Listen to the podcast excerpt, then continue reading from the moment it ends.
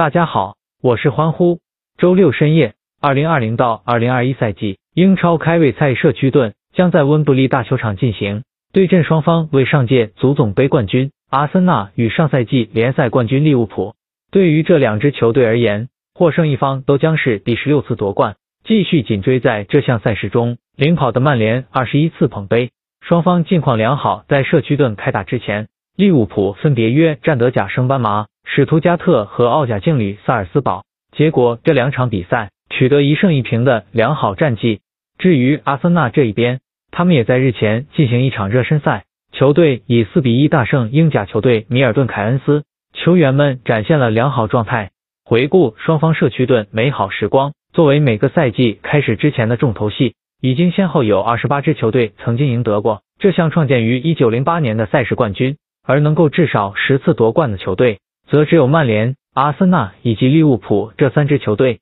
从这个角度来看，社区盾不仅算得上历史悠久，而且更被视为强队之间的比拼。而即将亮相本届社区盾的阿森纳和利物浦，他们不仅在这项赛事中拥有太多美妙回忆，而且成绩方面也是难分伯仲。在此次社区盾之前，阿森纳和利物浦都各自获得过十五次社区盾冠军，仅次于这项赛事上的霸主曼联二十一次。从两队近年来社区盾的表现来看，阿森纳或许要略胜利物浦一筹。要知道，自从2005年社区盾1比2不敌切尔西后，阿森纳之后三度亮相社区盾均赢得最终的冠军。更加有利的是，进入英超时代后，阿森纳和利物浦曾在社区盾有过一次交手记录，那场比赛的胜利者属于阿森纳，以1比0小胜利物浦夺冠。至于两队最近一次社区盾夺冠，阿森纳是在二零一七年夺冠，而利物浦则是二零零六年夺冠。